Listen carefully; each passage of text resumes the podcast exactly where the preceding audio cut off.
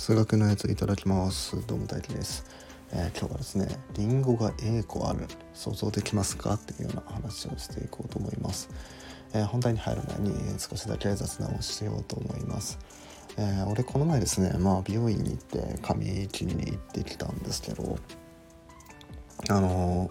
俺いつもその美容院での会話がほぼゼロなんですよね。うんまあなんでかわかんないですけど、まあ、多分これはもう俺のせいなんでしょうけど多分俺のせいなんですけどなぜかいつもねあの会話がゼロなんですよね。まあその原因として俺がちょっとたわいもない会話が苦手というか、うん、なんか「あ今日の天気いいですね」とかななんか「えそそんな話してどうすんの?」みたいな 感じに思っちゃうのもあるしまあ、そういうたわいもない話って、まあ、すぐ飽きちゃうじゃないですか。っていうのもあって俺がそういう会話をなんかあんまりできないんですよね。うん。まあ、したとしても続かないというか「今日天気いいですね」はい。終了。っていうので。うん。でいつもねその無言になっちゃって。で何話そうかなって考えるんですよ。うん。だけど無言の時間が長ければ長いほどやっぱり喋りかけづらいじゃないですか。もう病院入ってきて「今日髪の毛どうしますか?」こんな感じではい、じゃあこんな感じですかねみたいな話じゃないですか。でその後に何話そうかなって無言で考えてたらもうもうその後話しかけづらいっていうのでもうなんか そっからは無言貫いて俺スマホ出しちゃって小説読み始めちゃってみたいなね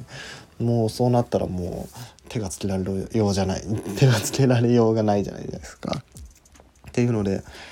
この美容院とかでのそのたわいもない会話って皆さんどんな感じでしてますかっていう もうめちゃめちゃ会話初心者な質問なんですけど今そんな感じのはい今回はそんな雑談でした。はい、というわけで本題はですね、えーと、リンゴが A 個あるっていうのを想像できるかどうかっていう話ですね。はいまあ、これはねあの数学でも大事な、まあ、抽象化の話なんですけど、まあ、皆さんがね分かりやすいのはねリンゴが1個あります2個あります3個ありますっていうような、まあ、具体的な数字が入っているとまあね、まあ、もちろん想像できると思うんですけどじゃあリンゴが A 個ありますっていうえー、で A っていうのは1でも2でも3でも何でもいいよっていうような、うん、っていうものを想像できるかっていう、まあ、想像というかまあ理解できるかっていう話ですよね。うん、まあ正直抽象化された概念っていうのは想像するのが難しかったりするので、まあ、その状況を理解できるかというか納得できるかまあ受け入れられるかどうかっていうのもあるですね。あのこの前実はこのライブこの話ねあのこの前のライブでちょっと話しててうんそうねその抽象化できるかどうかっていうのと、まあ、なんかそういう概念を受け入れられるかどうかみたいな話にもなったんですよね。っていうので、まあ、こういう抽象化っていうものを受け入れられるかどうかっていうのがその数学で抽象化するためにま必要になってくるっていうこ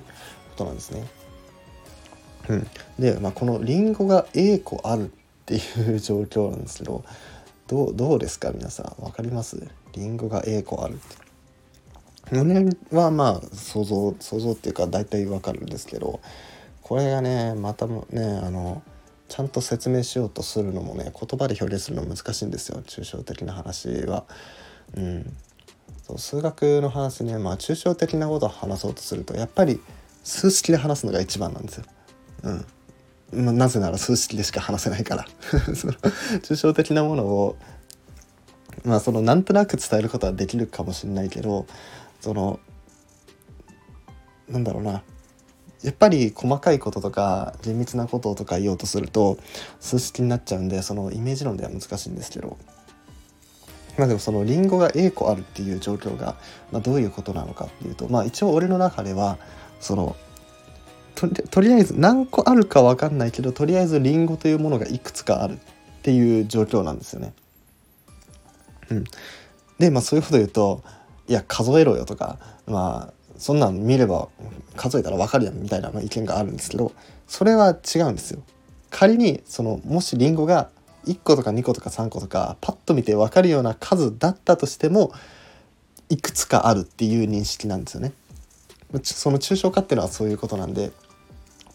1個あるっていう状況も2個あるっていう状況も3個あるっていう状況も全部ひっくるめて考える考えないといけないんですよ抽象化っていうのは。うん、だからもしパッと見て数えられるような数であってもあこれはリンゴがいくつかあるっていうそのいくつかですよね、うん、いくつかっていうところが抽象的なことなんでそうリンゴがいくつかあってでじゃあもし1個食べました。リンゴなくなりました。じゃあリンゴいくつだったですか？最初は1個でした。みたいな。あのその後の計算によって、まあ、確定するパターンもあるし確定しないパターンもあるんですけどまあもし1個食べてなくなったとしたらじゃあ最初にいくつありますかっていうリンゴ1個ですよねっていう、うん、じゃあもし1個食べて残りが3個余りました。もともといくつでしたかって言ったら、まあ、4個だったりとか。まあこういう場合は確定するんですけどまあそんな風に、えー、まあ、とりあえず何個あるか分かんないけどいくつかあるっていう状況をねそのまあぼんやり、まあ、その確実に鮮明には無理ですよ。もちろん1個ある2個あるっていうのよりかはあのぼやけてますよもちろん。うんまあ、そのよく数学でよく使うリンゴがあ例えば12点点点点点100みたいなあの表現みたいな感じですね。リンゴが1個2個点点点点点点で何個かあって最後のリンゴがあるみたいなこういうイメージですね。でその点々の中は1個かもしれないし2個かもしれないし3個かもしれないしみたいなこういうような想像ですよね。うん、でこれができるかどうかっていうのがその、まあ、数学において文字を使う時の、まあ、最初のハードルになってくるんじゃないのかなって思います。うん、リンゴが A 個あるとか例えばあのある商品は X 円です。こっちの商品は Y 円ですと。X 円を何個買いました？Y 円を何個買いました？みたいな。あるじゃないですか。あの X とか Y ってうんその 値札ついてない商品買うなんてバカやんとか、まあ、そういうまあ確かにそうですよ。確かにそうですけど、まあ、本質そこじゃなくてとりあえず何円か分かんないけどまあいくらかの値段のついてるものがあると。そういう捉え方ができるかどうかっていうのが大事でその、まあ、確かに現実に考えればその値段が書いてない商品を買うなんておかしいですよ。おかしいですけどその数字っていうものをえー、例えば1,000円っていう、まあ、その1,000っていう1個の数字だけを考えるんじゃなくてじゃあこれがもし1,000円じゃなくて900円だったら800円だったらとか1万円だったらみたいな。その全ての数字においてこうみたいなことをあの数学ではやっていきたいんですよ。うん、だからそのなんだろうないくつかある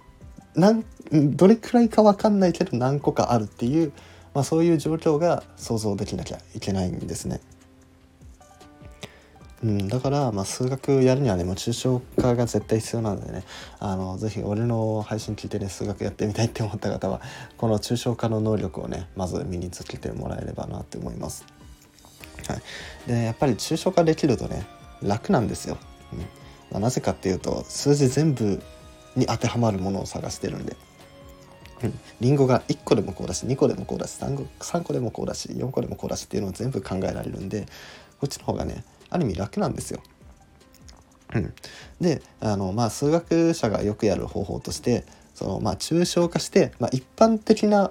概念、うん、だからある一つのことを示したいですっていう時にその一つのものが含まれるようなさらに大きい集合みたいなのを考えてじゃあその集合で成り立つその大きい方の集合で成り立つことが分かったら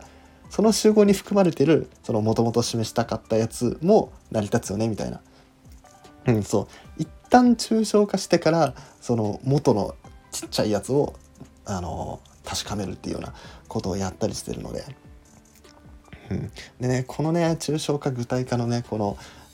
ここがね面白かったりするんでえー、ぜひねそこも楽しんでもらえればなと思います。はい、というわけで、えー、今回は抽象化の話をしていきました。はい、このラジオね面白いなって思ってもらえたらね是非いいねとかフォローお願いします。それではごちそうさまでした。